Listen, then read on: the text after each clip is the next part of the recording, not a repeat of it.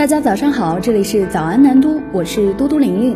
早安南都特别环节，我和大家说早安，欢迎大家向我们投稿，把你的早安问候传递给更多人。今天是十二月二十三号，星期五。昨夜今晨热点新闻，一起来关注：为什么身边的人都阳了，我却没事？在本轮疫情中，有一部分人被称为天选之子，周围的人都阳性了，自己依然没事儿。有人说。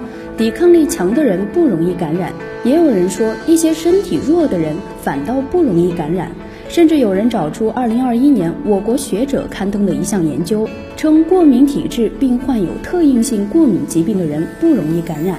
上述研究的负责人，四川大学华西医院耳鼻咽喉头颈外科主任医师赵宇向人民日报健康客户端记者表示，虽然在国外也有类似的研究结果呈现，但这项研究主要是基于以前的病毒毒株。至于现在所流行的奥密克戎毒株是否也有这个规律，尚待研究。他表示，但总体来看，我认为这个保护作用还是存在的。赵宇同时也表示，并不是说得了过敏性鼻炎就一定不易感染，这只是一个相对的几率。这项研究是基于英国生物样本库的数据所做的分析，在一个庞大的感染者群体中，过敏性鼻炎患者的感染几率相对更低，但是对于个体来讲，并没有直接的参考意义。该做的防护一样都不能少。十二月二十一号。国务院联防联控机制医疗救治组召开全国电视电话会议，会议强调牢牢抓住抓好重点人群和关键环节，把各项救治工作扎实做到位。三级医院要兜住医疗救治和生命保障的底线，全力做好老年和儿童重症患者医疗救治。各地要建立三级医院分区包干责任制，明确三级医院与县医院对口支援关系，二级以上医院与养老院对口协作关系，压实牵头医院主体责任。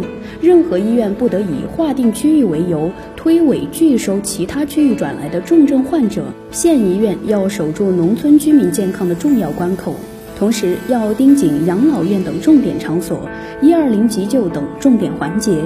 确保医疗救治有序开展。来关注社会热点。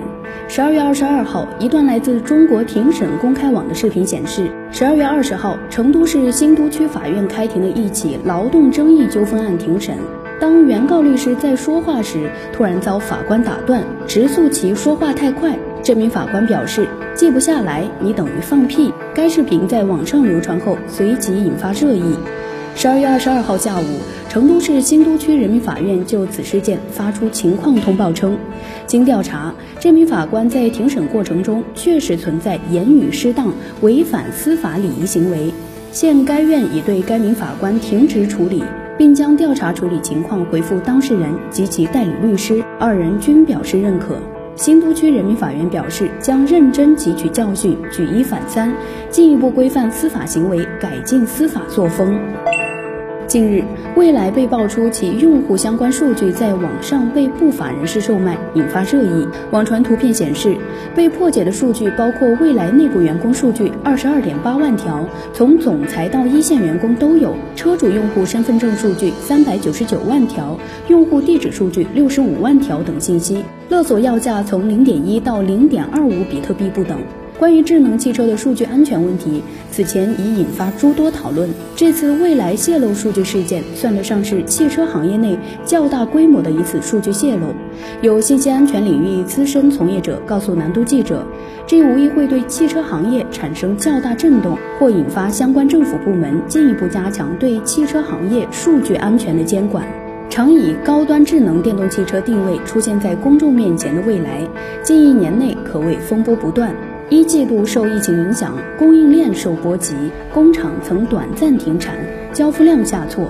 之后接连发生的测试车高空坠落事故和被国际做空机构做空等事件。